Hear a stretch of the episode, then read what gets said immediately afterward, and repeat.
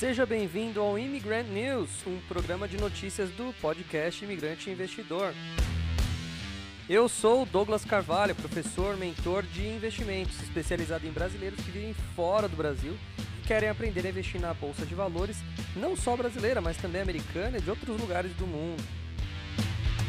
Nesse programa você vai ouvir notícias fresquinhas do mercado financeiro mundial, lidas ou traduzidas em tempo real por mim mesmo. Eu vou aproveitar para comentar tudo isso para que você tenha melhor informação. Mas antes, não se esqueça de seguir o podcast e também me seguir nas outras redes sociais.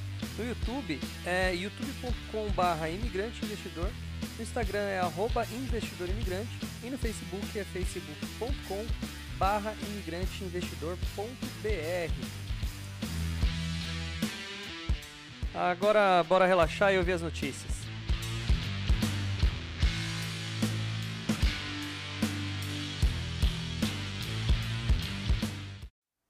Fala imigrante, bom dia, boa tarde, boa noite para você que está me ouvindo aí do outro lado do mundo, ou aqui no Brasil mesmo. Hoje é quarta-feira, dia 15 de setembro, e eu vou começar o giro de notícias sobre a Bolsa de Valores. Vamos lá? Neste exato momento são 10 e 6 da manhã aqui no meu reloginho e a bolsa acabou de abrir com uh, uma leve baixa, tá ali operando ali bem no zero ali, tá com 0, deixa eu ver, 0,04 neste exato momento de variação negativa, um dia mais neutro, o que não é uh, muito de se esperar, já é de se esperar, né? não é muita novidade para gente que está acompanhando aí, sabendo o que está acontecendo na política. Mas eu tenho algumas coisas bem legais aqui para a gente olhar. Bom, vamos começar, vamos começar lendo aqui algumas notícias. Vamos falar da Movida, a Move3, que é aquela empresa que de, de locação de carro, né? Inclusive, a Simpar hoje de manhã estava dando aula sobre análise fundamentalista e falei da Simpar, que é justamente uma holding que tem uma parte da Movida. Então tem a Move3, mas a Simpar também é impactada. A Movida aprova distribuição de dividendos. Olha que delícia, essa é a palavra que eu mais gosto de ouvir. 510 milhões de reais. Companhia de locação de automóveis fará a distribuição de proventos no dia 30 de setembro. Então daqui 15 dias vai ter a distribuição. A Movida fará a distribuição no dia 30 de setembro de 510 milhões de dividendos, segundo o comunicado divulgado Hoje mesmo, na quarta-feira, conforme, empresa, conforme a empresa diz, a distribuição de lucros refere-se a 300 milhões a títulos de dividendos intercalares com base no resultado do segundo trimestre e 210 milhões por conta de proventos intermediários com base em lucros de exercícios anteriores. Ainda segundo a Movida, o montante distribuído a título de dividendos intercalares será imputado aos dividendos mínimos obrigatórios do exercício social de 2021. Ou seja, vamos ganhar aí, deixa eu ver quanto que vai ser, são 510 milhões de dividendos. Vamos fazer uma continha de padaria aqui de novo. Gosto de fazer essas continhas. Vamos lá, movida, Movi 3. A previsão aí eles não falam, né? Mas a previsão vai ser de. Cadê a calculadora aqui? Vamos ver quanto vai ser. Param, param, param. A gente está falando de 510 milhões ah, dividido pela quantidade de ações aí, 362 milhões. Pouquinha coisa, hein? 332, 302 a gente está falando de mais ou menos 1,40 por ação. Considerando que ela custa R$19,00, a gente está falando aí de 7,4% de rendimento neste uh, momento. Isso é uma previsão, né? Previsão bem rápida, uh, considerando que ela pagou a última vez que ela pagou alguma coisa para os seus, os seus acionistas foi no dia 29 de. Não, foi no dia 12 do 7, com 9 centavos. Antes disso foi Uh, vai pagar em 2021 também ainda juros de capital próprio de 8 centavos. Bom, e ela pagou dia 1 do 7, 14 centavos. É, vai ser um bom, um bom dividendo aí. Ela tá deu uma acumulada e vai pagar dividendo agora. Previsão é isso aí. Movida a ver normalidade de preços de seminovos em 2022, altamente impactado pela pandemia, o setor automotivo sofre com a falta de peças atrasando a produção das montadoras e, consequentemente, elevando seus preços, seja de carros novos usados ou seminovos. Na verdade, está tendo uma falta de, de alguns itens tá? que são necessários para fazer placas de placas eletrônicas, né? Alguns semicondutores, alguns itens ali que são matéria-prima. Então isso está impactando e às vezes por causa de um item, por causa da falta desse item, um carro inteiro não pode sair da linha de montagem, tá? Então, o preço do carro está meio alto devido a esse, desse motivo aqui. O uh, que mais que a gente tem aqui? Uh, o Edmar Lopes, que é o CFO da, Movi, da Movida, ele avaliou que a situação em 2022 pode até melhorar, mas ainda não voltará ao normal. De acordo com ele, o nível de, de visibilidade ainda é pequeno em relação à entrega de carros. O mês de julho foi bom, agosto a visibilidade é baixa e setembro é nenhuma, disse. A questão de carros novos entrando na frota companhia, que antes a gente olhava para o número fechado do ano, agora olhamos no dia, no mês, na semana passada, completou. Ou seja, ainda a previsão é de não ter muita coisa aí legal aí para o ano que vem, mas beleza, vamos seguindo. Né? Hum, próxima notícia: Bradespar aprova bonificação de ações e pode entregar 5,26 bilhões aos acionistas em papéis da Vale. XPV notícia como positiva. Para analistas da XP, existe espaço para um bom fechamento adicional do desconto de hold, da holding, que está atualmente em torno de 20%. Na noite passada, a Bradespar BRAP4 informou em fato relevante a aprovação de um programa de bonificação em ações por meio de capitalização de reserva de lucros. Haverá um aumento do capital social da empresa em 4,1 bilhões para 5,76 bilhões, ou no total de 1,66 bilhão de aumento de capital social. A companhia holding da Vale aponta que a operação de bonificação tem o objetivo de aumentar a liquidez das ações por meio de uma quantidade maior de ações em circulação e de ajustar a cotação das ações, tornando mais atratíveis e acessíveis a um maior número de investidores. Vamos ver quanto está a Bradespar, a Bradespar nesse exato momento? Cadê a Bradespar aqui? 60 reais nesse exato momento custando, tá? Uh, ainda está em leilão, não abriu ainda. Mas 60 reais com a previsão de abertura em 65, só por causa dessa notícia, olha só. Olha só como ela já vai subir hoje, 8% é, 8% de previsão já. De abertura dela, com gap de 8%, só com essa notícia. Além disso, a Bradespar também anunciou a convocação de uma Assembleia Geral Extraordinária para votar uma superior, uma posterior redução do seu capital marcada para 15 de outubro. A proposta consiste na redução do capital social dos 5,76 bilhões uh, para 500 milhões. Vai reduzir quase tudo, sem o cancelamento de ações. Tá? Uh, se aprovada, a redução será concretizada com a entrega de ações ordinárias da Vale aos acionistas da Bradespar, ou seja, para que ela reduzir seu capital, ela vai devolver isso daí em ação da Vale para os seus acionistas. Em relatório, Yuri Pereira e Thales Karma, analistas da XP, destacam que, segundo os dados da Quantum, fechamento de 14 de setembro, a Badespar possui uma fatia de 5%, 5,73% na Vale, avaliada em 27,6 bilhões. Com a aprovação da redução de capital, o Bradespar estima que a participação na mineradora cairá cerca de, cerca de 3,23%. Além disso, a companhia informou que se fossem consideradas demonstrações financeiras de 30 de junho, a proporção estimada seria de 31 centavos, um monte de, de números, por ação da Vale, para cada ação de emissão da Bradespar. Vemos a notícia como positiva para a Bradespar, pois existe espaço para um fechamento adicional do desconto de holding, que está atualmente em torno de 20%, apontam os analistas. Então vamos ficar de olho. Vamos ver, eu vou ficar até de olho aqui, daqui a pouco vai abrir a Bradespar, vamos ver quanto que ela vai abrir.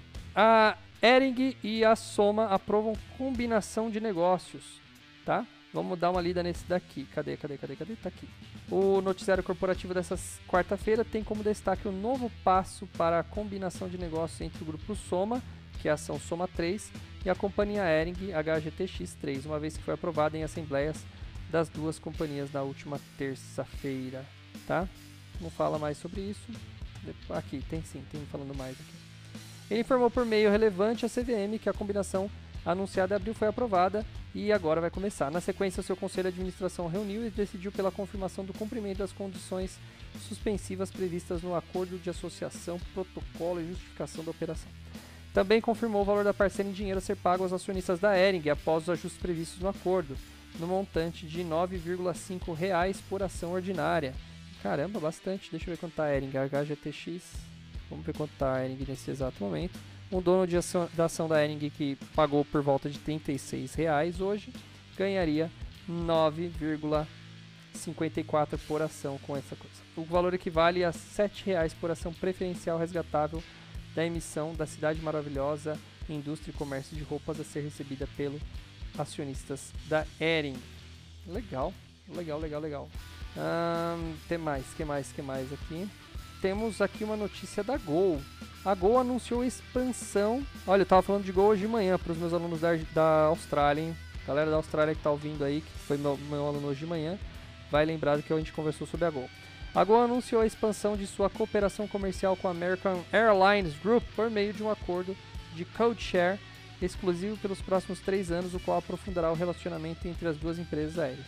Como parte do acordo, a Gol receberá da American um investimento em equity de 200 milhões de dólares, 1,05 bilhão. Caramba, um investimento em equity. Interessante. Patrimônio. Essa exclusividade permitiu que o acordo exceda os termos da parceria de code share existente entre a Gol e a América, aumentando as oportunidades de viagem de seus passageiros, assim como melhorando a experiência do cliente e a posição competitiva da Gol nas rotas que conectam a América do Sul e a América do Norte. Em vigor desde 2020, desse, eh, em vigor desde fevereiro de 2020, a CodeShare existente representa a maior malha da aérea das Américas e permite que clientes da companhia se conectem convenientemente a mais de 30 destinos nos Estados Unidos.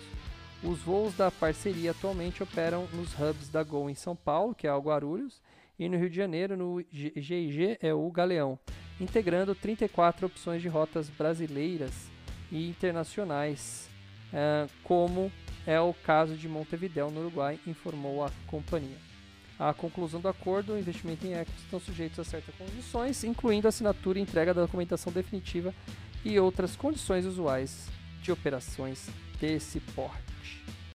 Vibra, a Vibra, a antiga BR distribuidora, prestou esclarecimento sobre o questionamento da CVM em relação às estimativas divulgadas em comunicado no mercado dia 1 de setembro, no âmbito do Investor Day. As expectativas apresentadas baseiam-se em estudo de consultoria independente, refletindo os possíveis cenários diante as mudanças macroeconômicas e discussões envolvendo os temas referentes à transição energética, informou a empresa. A companhia reforça que não divulga projeções ou guidance de qualquer forma, assim qualquer referência numérica, quaisquer referências numéricas no referido material não possuem tal finalidade. Com isso, a empresa incluirá em seu formulário de referência os dados citados e excluirá como sendo projeções. É, ela tomou um pito aqui da CVM, né? Porque já que não é um guidance, esse material tem que ser revisado. A Plano e Plano comunicou que realizará o programa de recompra de ações com o objetivo de adquirir até 6 milhões de ações ordinárias ou 9,33% dos papéis da companhia em livre circulação. O prazo se encerra em dia 13 de março de 2023. Ela não quer afetar o valor da ação, por isso que ela faz um plano de recompra tão longe. Vamos ver quanto está plano e plano. Vamos dar uma olhada aqui. Plano e plano nesse exato momento R$ 3,88. Vem numa derrota desde setembro de 2020, ou seja, praticamente só perdeu valor desde sua, pelo menos desde sua IPO. Vamos ver aqui. Vamos ver também como está plano e plano no fundamentos, né, nos fundamentos dela. Uh, aqui eu tenho a Plano e Plano sendo. Teve uma máxima de 9,80. Provavelmente foi o preço de lançamento, porque não tem, eu não estou vendo no gráfico aqui. 9,80 é por aí. Foi o preço de lançamento. Ela teve até uma, um período de subida de dois meses até outubro e depois só despencou, tá? É, construção civil não tem o que fazer, né? É assim mesmo. Eu estava falando também disso hoje de manhã. Olha, Plano e Plano, que nem eu falei, construção civil é um mercado meio maluco mas o que eu tenho aqui de informação dela não parece tão ruim. Ela tem uma dívida líquida controlada, é, uma grande dívida de longo prazo, uma de curto prazo praticamente inexistente, patrimônio líquido ascendente.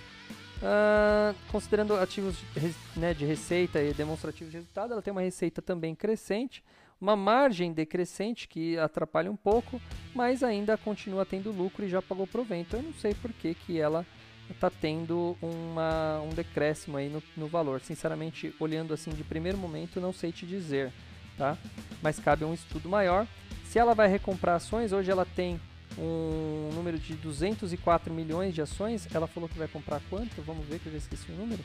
Ela vai comprar 9% dos papéis aí, ela vai comprar 6 milhões de ações. É, ela vai ficar mais, mais é, escasso o número de ações dela. Se ela bombar, né, ela pode ter um bom crescimento. Tem uma vantagem no plano de recompra, porque uma empresa que está querendo comprar ações de volta, eu acho que eu já falei isso umas 30 mil vezes, mas vou repetir. Pensa comigo, se você abriu o seu capital e você depois quer comprar suas ações de volta, é porque você acha que sua empresa vai crescer, né? Então, essa, esse plano de recompra de 10% dos papéis pode estar tá mostrando algo que a gente não enxerga e que uh, eles estão enxergando. Então, é uma ação para ficar de olho. É uma ação até para eu falar dela no meu YouTube. Continuando, vamos lá, vamos lá, vamos ver aqui. Falando uma notícia sobre que impacta as ações de carne aqui, né, de proteína animal no Brasil.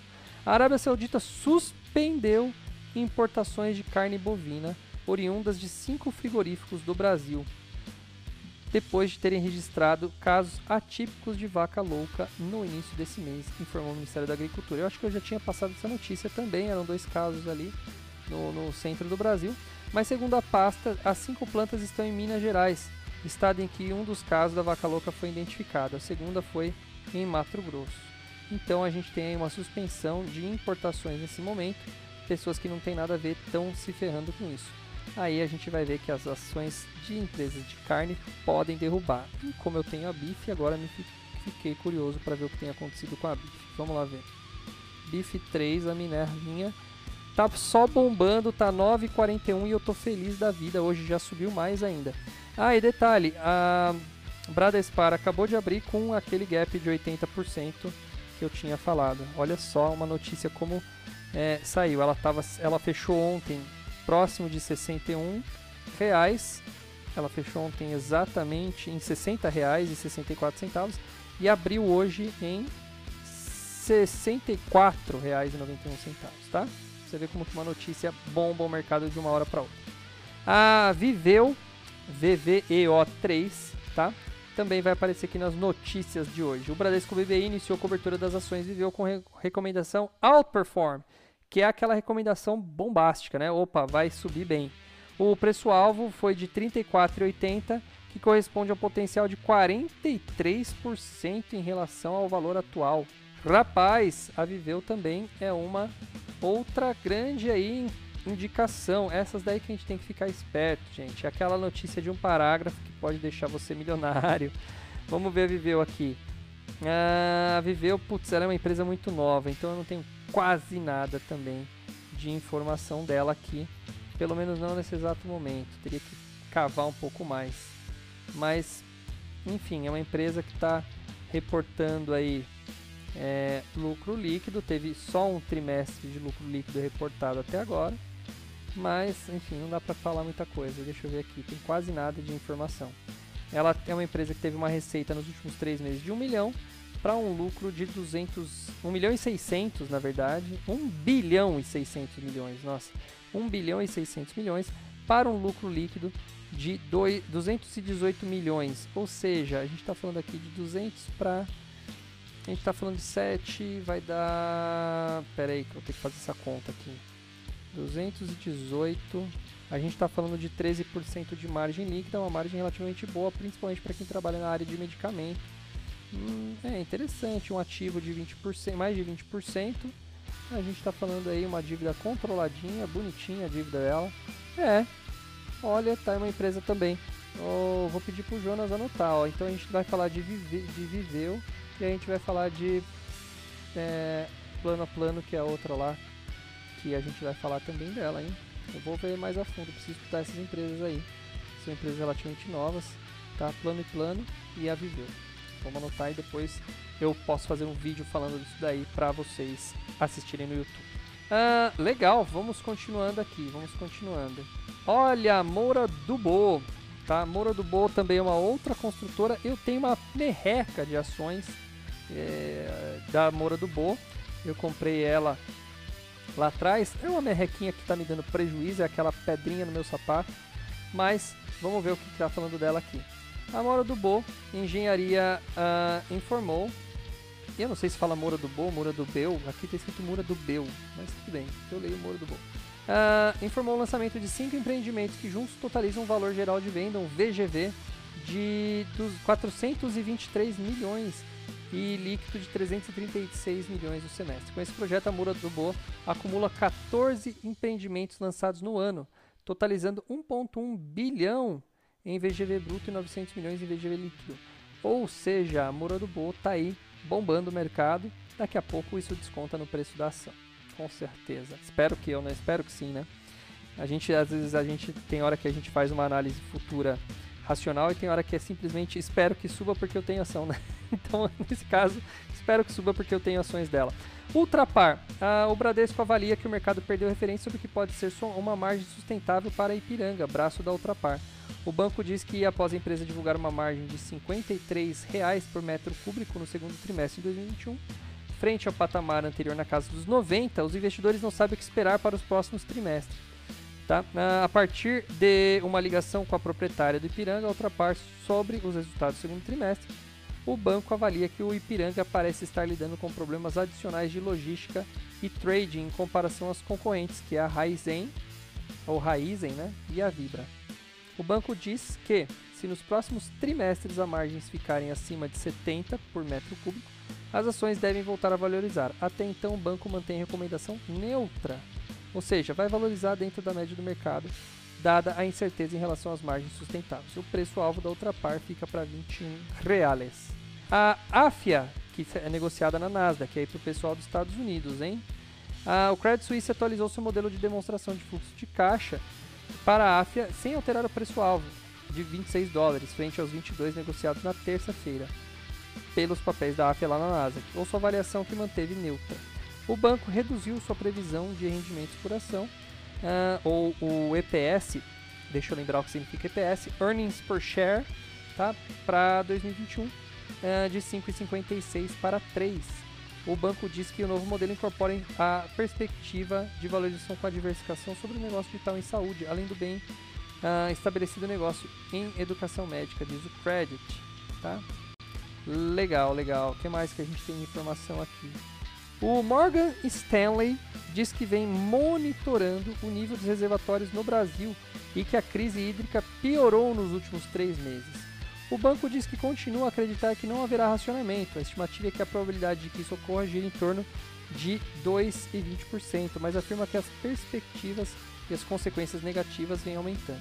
A melhor perspectiva para 2022, por conta da previsão, é a capacidade adicional de geração e transmissão. Ou seja, a perspectiva boa é que a gente está tendo alguma um aumento né, de capacidade de adicional de geração e transmissão. Então, empresas estão correndo atrás para não fazer o negócio quebrar. Isso é bom. Eu já tinha falado algumas notícias em relação a isso também. O banco ressalta que os reservatórios do Sistema Interligado Nacional estão em cerca de 26% de sua capacidade nacional, o que deve encerrar a próxima semana de 21 de setembro em 23, segundo o operador nacional, frente a 24 em 2001, 29 em 2014 e 23 em 2017. Ou seja, está um pouquinho aí dentro do padrão, um pouquinho abaixo do padrão, quer dizer. Uh, nas regiões Sudeste e Centro-Oeste, que correspondem a 70% do total de água estocada, a atuação é pior, de 19% deve ser no mês em 15%. Na última crise hídrica, em 2001, encerrou em, 2000, em 21%. Na verdade, teve uma crise hídrica em 2011. Eu acho que eles estão pulando uma crise hídrica aqui. A de 2011 foi muito mais forte do que a de 2001.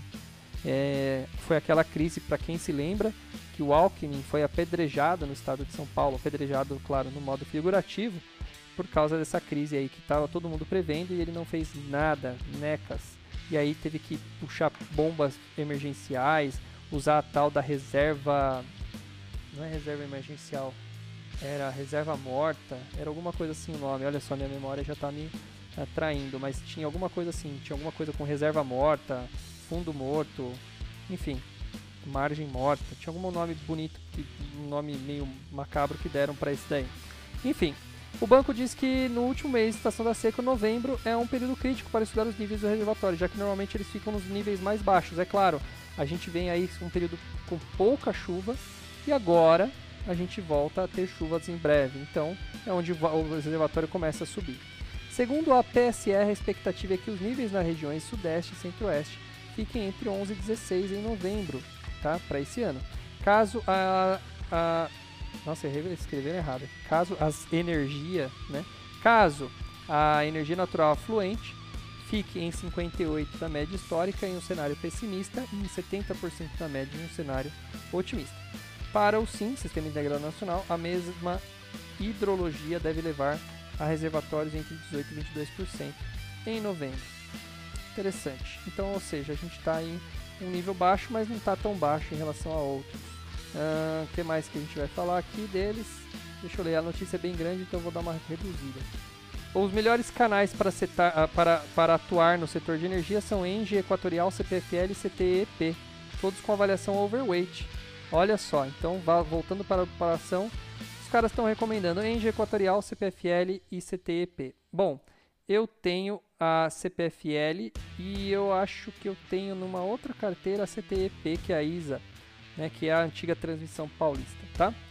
O resto aqui em Equatorial não tenho ainda na minha carteira. Eu tenho a AES Tietê e infelizmente aqui eles estão falando que ela não está muito bem. Na avaliação underweight não tem uma previsão de valorização. E o banco diz a valorizar que a CESP é atrativo o suficiente para compensar o risco. CESP eu tenho sim, CESP 6 eu tenho. Tá? Beleza, como o meu foco é distribuição de lucros, agora eu tô tranquilo, tá? Por enquanto tô tranquilo. Continuando, continuando. Vamos falar da Europa. Tenho bastante aluno da Europa aí me ouvindo. Produção industrial da zona do euro sobe em 1,5 em julho, ante junho, bem acima das expectativas. Analistas consultados pelo The Wall Street Journal previam um avanço de 0,6 na produção. Olha só, então os analistas estão esperando 0,6 subir 1,5. A produção industrial da zona do euro cresceu 1,5 em julho ante junho, segundo dados com ajustes sazonais publicados nesta quarta-feira pela agência oficial de estatísticas da União Europeia, a Eurostat. O resultado vem bem acima das expectativas do, do The Wall Street Journal, que previa um avanço de 0,6. Na comparação anual, a produção industrial do bloco deu um salto de 7,7 em julho, em função de uma fraca base de comparação, influenciada pelos efeitos da pandemia de Covid-19. Neste caso, a projeção, a projeção do mercado era alta de 6%, ou seja, uma notícia positiva aí para a Europa. Mais uma notícia para a gente já ir para o final. Fábio Faria, ah, para quem não sabe, o Fábio Faria é aquele cara que era deputado lá na, eu acho que é Rio Grande do Norte, se eu não me engano, mas foi convidado para ser o secretário da SECOM, que é a Secretaria de Comunicação da, do governo. E ele que atua nessa área aí agora. Fábio Faria. Ah, e para quem uma curiosidade, ele é genro do Silvio Santos. Ele é casado com a Patrícia, sei lá, uma das filhas do Silvio Santos. Fábio Faria diz que o edital do 5G será votado na Anatel na semana que vem votação estava prevista para segunda, mas foi adiada por um pedido de vista do Conselho Moisés Queiroz Moreira. Tá? Uh, ah, o Fábio Faria, ele é ministro, ele é considerado ministro. Né? Eu falei secretaria, mas ele é um ministro, ministério, né? É que é SECOM, lembrei do SECOM aqui. Uh, vamos ver o que ele falou aqui. A votação estava prevista, abre aspas para ele. Está agora na Anatel, que teve um pedido de vista. Falei com o relator ontem e hoje e ele me garantiu que está mandando as perguntas finais para o Ministério das e das recomendações do TCU na semana que vem. Estaremos votando para publicarmos o edital e termos o leilão 5G para o país. Foi isso que ele falou, exatamente desse jeito, uh, durante solenidade de entrega do Prêmio Marechal Rondal de Comunicações. Ele está afirmando e reafirmando a meta de instalar a rede 5G no país até julho de 2022. Gente, eu sei que talvez no país de vocês o, 20, o, o 5G já esteja funcionando, mas não imaginem que o 5G é somente uma uma velocidade a mais, você vai baixar um filme no seu celular mais rápido, você vai assistir um negócio com mais qualidade. O 5G é a revolução, revolução da internet móvel, né, da internet ali para os aparelhos móveis. Para você ter uma ideia da capacidade do 5G, a gente vai ter, por exemplo, drones automatizados para evitar incêndios, por exemplo, ou para fazer plantações, vai diminuir o, o, número de agrodefensores, né, defensores agrícolas numa plantação. Você vai ter um drone com uma inteligência artificial em nuvem, porque o 5G vai possibilitar isso. A, a vantagem do 5G é você ter grandes processadores que ocupam espaço, ocupariam muito espaço num, num, num, num computador normal. Então vamos pensar assim, um drone. O drone ele tem que carregar o peso, o seu próprio peso, certo? Mas se ele tiver uma inteligência artificial, se ele tivesse que ter um processador muito forte ali, aquele processador pesaria muito. Então, quando você coloca simplesmente um componente de conexão com a nuvem, ou seja, com um processador que pode estar, tá, o drone pode estar tá no Pará e o processador dele, ou seja, essa informação da nuvem pode estar na Nova Zelândia, a latência, que é o tempo entre comunicação, tá? O tempo que demora da, da do processamento desse computador lá na Nova Zelândia para chegar aqui nesse drone que está voando no Pará são frações mínimas de segundo, mas frações assim pequeníssimas de segundo, uma latência quase zero. E essa comunicação será tão rápida e o drone continua leve, vai ter um processador externo comunicando em altíssima velocidade. Isso faz com que você tenha objetos menores que tenham capacidade gigantesca de processamento. Olha que maluco, o 5G vai, vai, possibilitar isso. E aí, imagina o seguinte, você tem um, uma, uma inteligência artificial de, lá na Nova Zelândia, dentro desse, desse processador, que vai identificar padrões, por exemplo, numa plantação de soja. E aí, quando ela identifica esses padrões, ela pode já falar assim: opa, esse trecho da plantação está sendo acometido por uma larva, por um mosquito, por um bicho que está comendo a soja ali, estragando a plantação. E aí ele pode ter o drone automaticamente, sem interferência humana, ir lá e borrifar uma quantidade de defensor agrícola somente naquele metro quadrado, segurando, segurando todo o, o, a possibilidade de, de evasão, né? ou seja, de espalhamento dessa, dessa, dessa, dessa praga e também reduzindo drasticamente o uso de um defensor agrícola. Olha que maluco, né? O 5G vai revolucionar o agronegócio, vai revolucionar a, a, a parte de, por exemplo, de polícia, né? Toda essa parte aí que você precisar de inteligência artificial, você vai, ser, vai revolucionar com 5G. Então, quando chegar 5G no Brasil, a gente vai ter uma melhora muito grande. Empresas que vão se beneficiar de 5G também é uma ótima dica para você pesquisar na hora de fazer os seus investimentos agora. Beleza? Eu acho que eu fechei o meu tempo aqui, acho que eu fechei as notícias e a gente continua amanhã, quinta-feira, com mais notícias. Espero que você tenha gostado do conteúdo de hoje. Se gostou, mande lá. Tenho recebido algumas mensagens do pessoal que tem ouvido, tem gostado. Mande sim, é bom um feedback de você se você está gostando ou não. Pode descer o pau se você fala, pô Douglas, você fala notícia, fala, sei lá, muito rápido, muito devagar, fala pela metade, explica melhor. Pode mandar para mim também o seu feedback aqui do meu podcast. E não se esqueça também de ver os meus vídeos lá no canal do YouTube, que assim a gente vai crescendo e juntos somos mais fortes. Vou ajudando todos aí a fazerem os seus melhores investimentos. Beleza, pessoal? É isso aí, vou ficando por aqui. Fiquem com Deus e até amanhã. Tchau, tchau.